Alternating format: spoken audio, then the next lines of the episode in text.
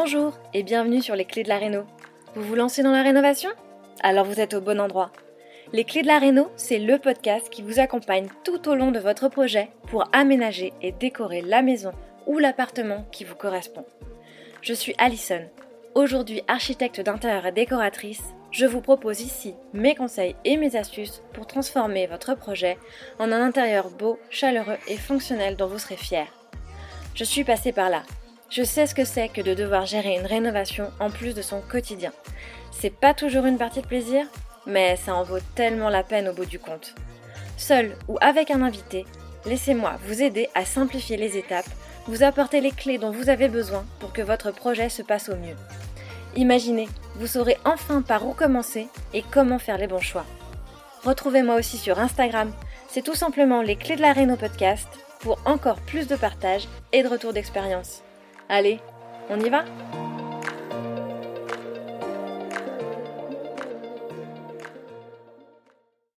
Bonjour à toi qui m'écoutes et bienvenue dans ce nouvel épisode de Les clés de la Réno, le podcast. Je suis très contente de te retrouver aujourd'hui pour parler d'un sujet qui me tient à cœur et surtout dont personne ne parle. Je te l'annonce tout de suite, ça va être un épisode pépite parce que tu vas voir que ce que je vais te dire est extrêmement important quand on se lance dans la rénovation de son intérieur. Effectivement, j'ai envie de te transmettre la clé qui permet de créer un intérieur harmonieux.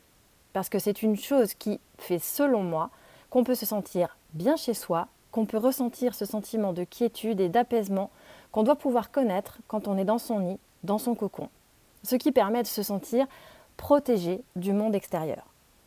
C'est quelque chose d'extrêmement important quand on conçoit un intérieur qu'il s'agisse d'une maison ou d'un appartement, et qu'on ne connaît pas quand on se lance dans son projet.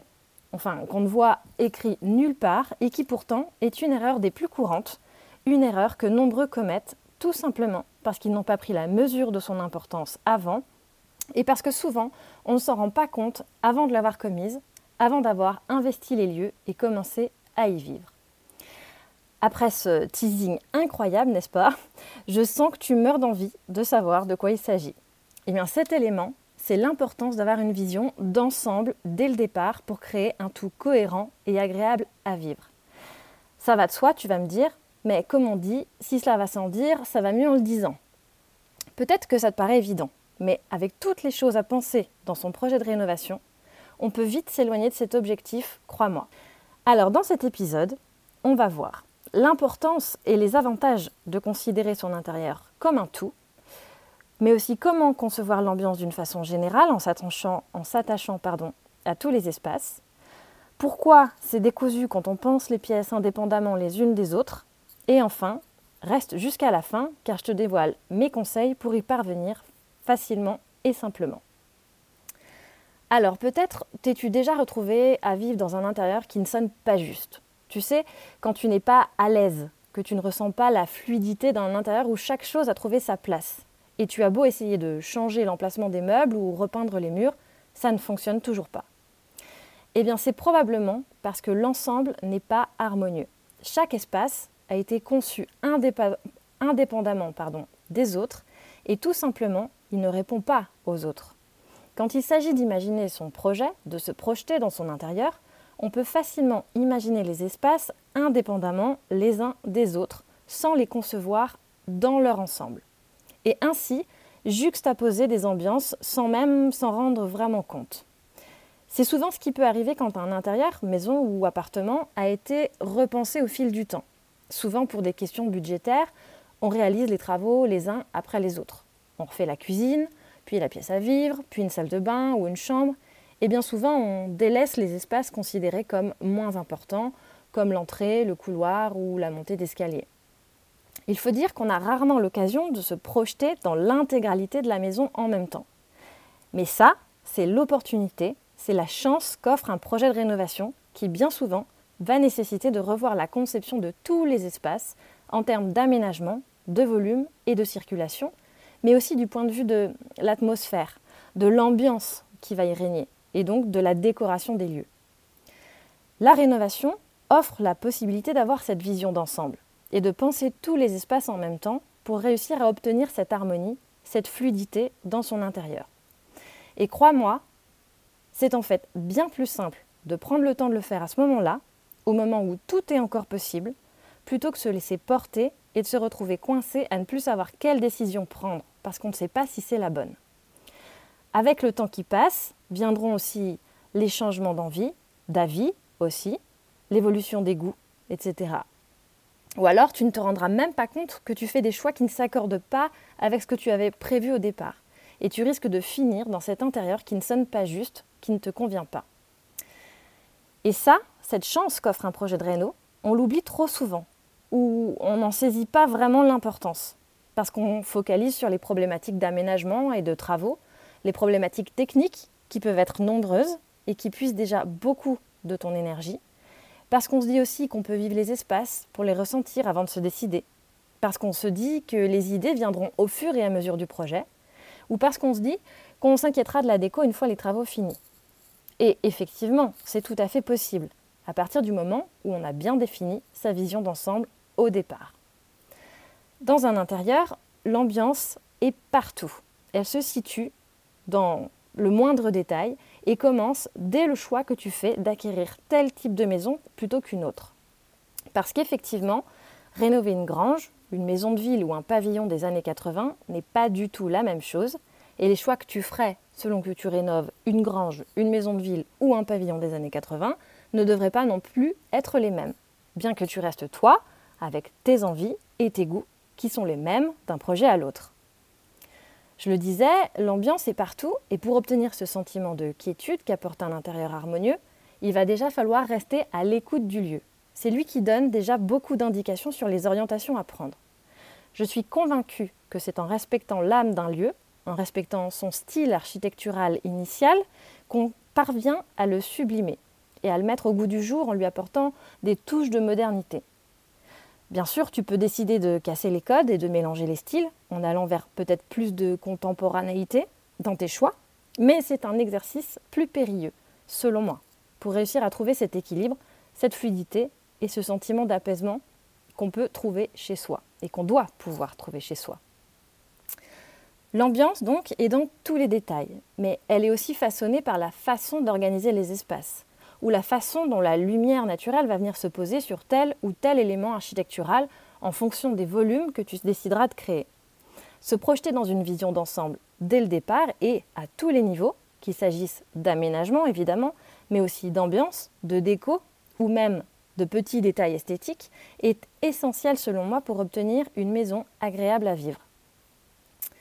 Ainsi, tous les espaces doivent être conçus ensemble, comme un tout, comme des pièces d'un seul et même puzzle qui composent l'entièreté de ton intérieur. C'est en ne dissociant pas ta réflexion pièce par pièce que tu pourras atteindre cette harmonie. Et en plus de cette indispensable, les choix qui vont matérialiser la boîte de cet intérieur sont selon moi déterminants. Effectivement, si les éléments architecturaux qui composent la boîte sont beaux et harmonieux, que ce soit ensemble ou avec le style de la maison, alors ce que tu viendras y déposer à l'intérieur sera beau et harmonieux. Alors que l'inverse n'est pas du tout vrai. Je m'explique. Quand je parle des éléments architecturaux qui composent la boîte, je parle des éléments indissociables de la maison, principalement les sols, les murs, les fenêtres, les portes, qu'elles soient en intérieur ou donnant sur l'extérieur, ou encore l'escalier. Quand ces éléments architecturaux sont beaux et harmonieux, qu'ils ont été minutieusement sélectionnés au départ, dans le choix des matériaux, des couleurs, dans les associations qui sont réalisées, alors ce que tu viendras y déposer à l'intérieur, tes meubles, tes accessoires, tes luminaires, seront beaucoup plus facilement beaux et harmonieux également.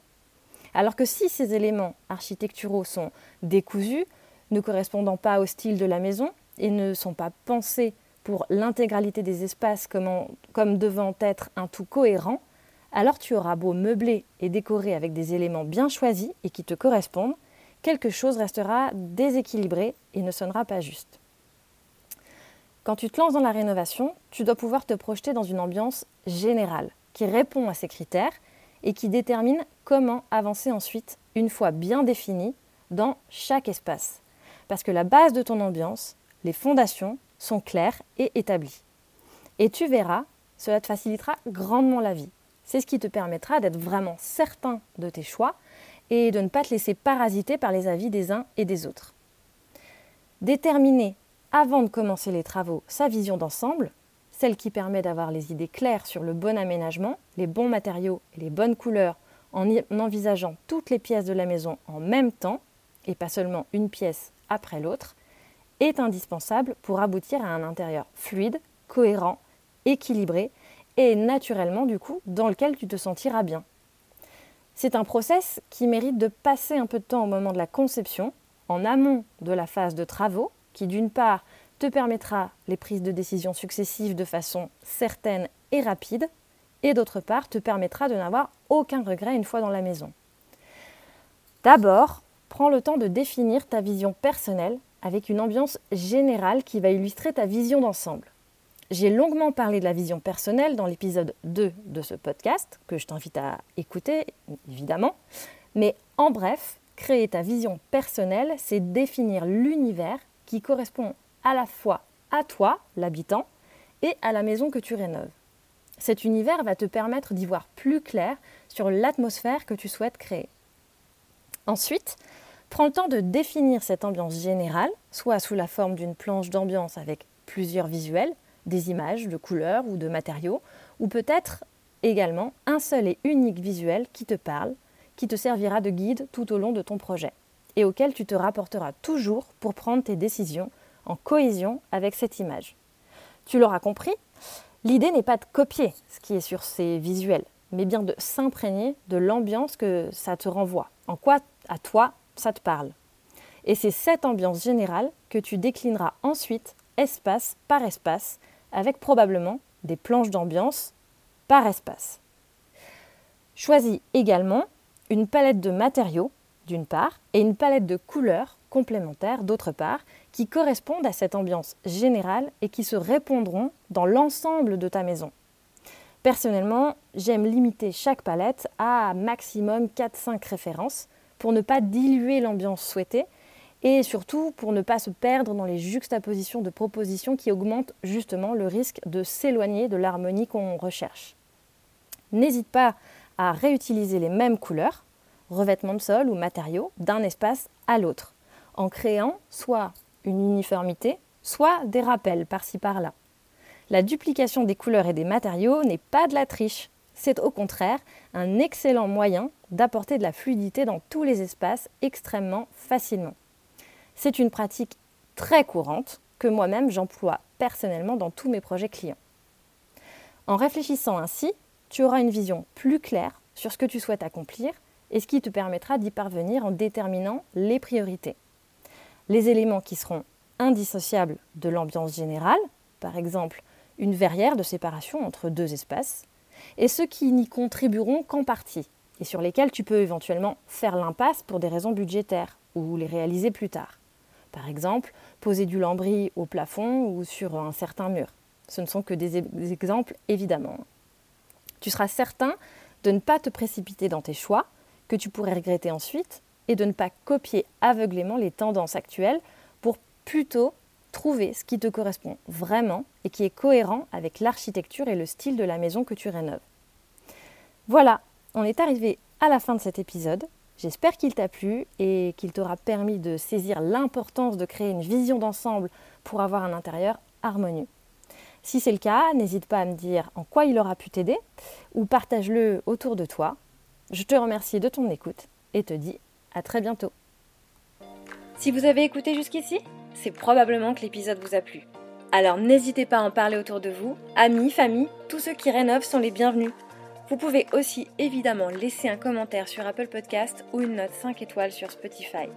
Et si vous souhaitez être informé des prochains épisodes, n'hésitez pas à vous inscrire à la newsletter ou à me suivre sur Instagram. Le podcast, c'est fini pour aujourd'hui, mais je vous dis à très vite pour un nouvel épisode.